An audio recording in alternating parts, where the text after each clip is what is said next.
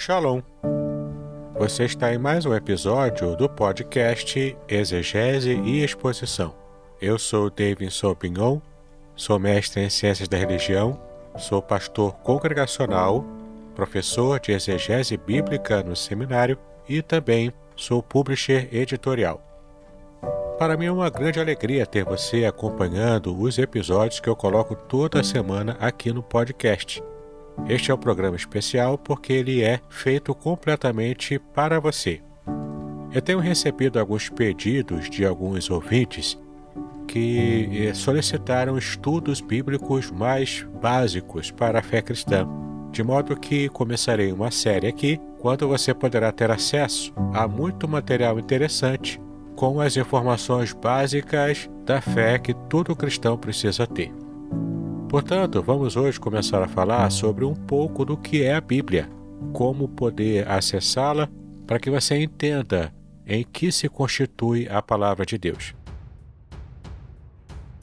Mas antes eu gostaria de convidar você a estar me acompanhando nas redes sociais, a estar também participando de um grupo do Facebook e estar também conhecendo o meu grupo do Telegram, com muito material interessante ali. Tenho também cursos gratuitos que você poderá acessar e com certeza ampliar os seus estudos bíblicos ainda mais.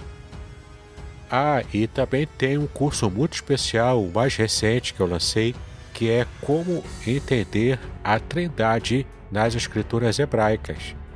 Sim, é muito interessante você perceber o quanto a Bíblia já demonstrava a Trindade desde o Antigo Testamento. E não apenas no Novo Testamento, como muitas vezes a gente entende e costuma ler nos manuais de teologia. Nesse curso você aprenderá como os judeus messiânicos aceitam também a Trindade sem abrir mão de sua tradição judaica que herdaram dos seus pais. Né? Então é um curso muito interessante, muito abrangente. Você não precisa conhecer a língua hebraica para poder acompanhá-lo porque todas as informações de linguística, de gramática hebraica, eu fiz as explicações ali para que você acompanhe tudo e entenda perfeitamente. Todos os links que você poderá acompanhar estão na descrição deste episódio. Aproveite, eu estou então aguardando o seu contato e quem sabe até o envio da sua dúvida sobre a Bíblia para que eu possa estar respondendo em algum programa para frente, né? É só enviar a sua pergunta via áudio nos contatos que você tem na descrição. Muito bem, você pode talvez estar se perguntando como que você pode fazer para manusear bem a Bíblia.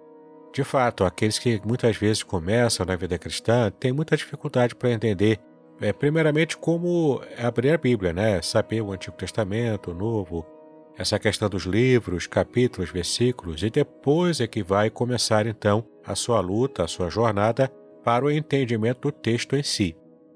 O fato é que a Bíblia é um livro muito especial e sem que a gente possa manuseá-la e entendê-la corretamente, nós teremos muita dificuldade para que possamos de verdade conhecer a vontade de Deus para a nossa vida. Portanto, em nosso episódio inaugural dessa série, com temas bastante básicos da fé cristã, vamos começar a falar sobre a Bíblia, a Bíblia Sagrada, o que significa a palavra Bíblia, como ela se divide, como a gente pode entendê-la com mais profundidade. Muito bem, a palavra Bíblia é de origem grega e essa palavra significa um conjunto de livros, ou seja, uma biblioteca. Sim, porque a palavra Bíblia em grego é o plural de biblos, que significa livros. A Bíblia, portanto, é essa coleção que possui 66 livros. E ela é dividida em duas partes principais, como nós geralmente conhecemos e vemos em nossas Bíblias, né, quando a compramos na loja. A Bíblia é dividida em Antigo Testamento e Novo Testamento sendo que o Antigo Testamento possui 39 livros e o Novo Testamento possui 27 livros. É claro que a Bíblia Católica, por exemplo, ela tem um número diferente de livros é, comparados com a Bíblia cristã evangélica, né, como nós usamos. Isso porque a Bíblia Católica tem alguns livros que eles são chamados de livros apócrifos ou livros não inspirados, livros que têm um valor bem menor, né, em termos de palavra de Deus. E esses livros são colocados na Bíblia Católica apenas a título de conhecimento histórico. E de fato, você pode até procurar e ler esses livros para que você possa compreender algumas lacunas históricas que os livros que têm nossas Bíblias não, não trouxeram, né? A resposta para essas lacunas. Mas o fato é que valor inspirado de verdade são os 39 livros do Antigo Testamento e os 27 livros do Novo Testamento, como nós conhecemos em nossas Bíblias. A palavra testamento ela é sinônima de uma aliança ou pacto. Aliança ou pacto que Deus fez né, com o ser humano, com a humanidade. Então, o Antigo Testamento contém a revelação de Deus com referência à antiga aliança, a esse antigo pacto que Deus estabeleceu com os judeus. Já o Novo Testamento, ele contém a revelação de Deus com referência à nova aliança, que foi estabelecida com a igreja de Cristo, ou seja, abrangendo não apenas um povo, não apenas o povo de Israel, não apenas o povo de Deus no passado, mas agora abrangendo todos os povos da terra através da igreja. É claro que desde o Antigo Testamento, mesmo Israel sendo o alvo desse pacto especial de Deus, isso não quer dizer que Deus já não tivesse planos de alcançar o mundo inteiro. Na verdade, Deus tinha sim esse plano. Através de Israel, ele alcançaria todas as nações da terra. É só você observar em Gênesis capítulo 12 como esse plano foi revelado por Deus no próprio chamado de Abraão que foi considerado o primeiro judeu da terra.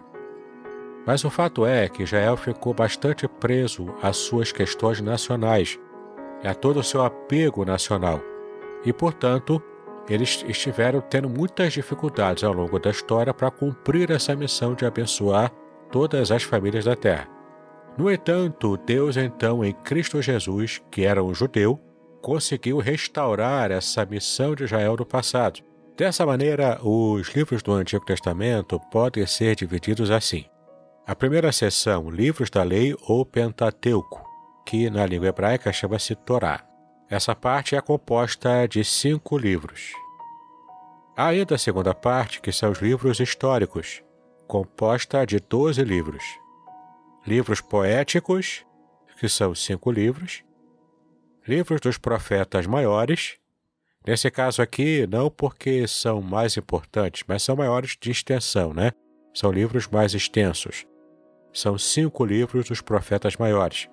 E por fim, o livro dos profetas menores, com doze livros.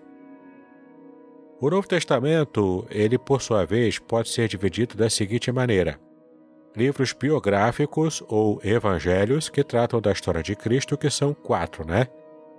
temos um único livro histórico no Novo Testamento, que é o livro de Atos. As epístolas de Paulo, incluindo Hebreus, que são em número de 14, embora não se saiba propriamente se Hebreus foi mesmo escrita por Paulo. Mas o fato é que, para fins de didática nossa aqui, vamos considerar Hebreus como sendo de autoria paulina. Depois temos as sete epístolas gerais, que foram escritas por, é, por outros apóstolos para toda a igreja.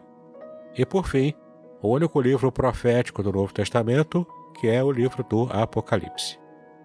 Se você desejar, você pode treinar a ordem dos livros como estão na Bíblia, não é? Você pode escrever uma tabela, escrevendo primeiro o Antigo Testamento, depois a primeira seção do Antigo Testamento, que são os livros da Lei ou Pentateuco, depois a segunda seção, livros históricos, livros poéticos, livros dos profetas maiores e livros dos profetas menores. Então você vai escrevendo dentro de cada seção os livros do Antigo Testamento na sua ordem, como está na Bíblia. Quando você for escrevendo, você vai então treinando. Da mesma maneira, você pode fazer com os livros do Novo Testamento. Você pode escrever assim na tabela, Novo Testamento, e então divide as seções. Evangelhos, livro histórico, Epístolas de Paulo, Epístolas Gerais e livro profético.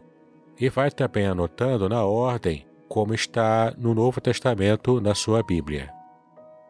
É muito importante que você também entenda que a Bíblia ela é dividida não apenas nesses livros, né, de acordo com essas categorias que nós já vimos, mas a Bíblia ela também é dividida cada livro em capítulos e versículos, sendo que capítulos são os números maiores, porque eles são uma seção maior dentro de um livro.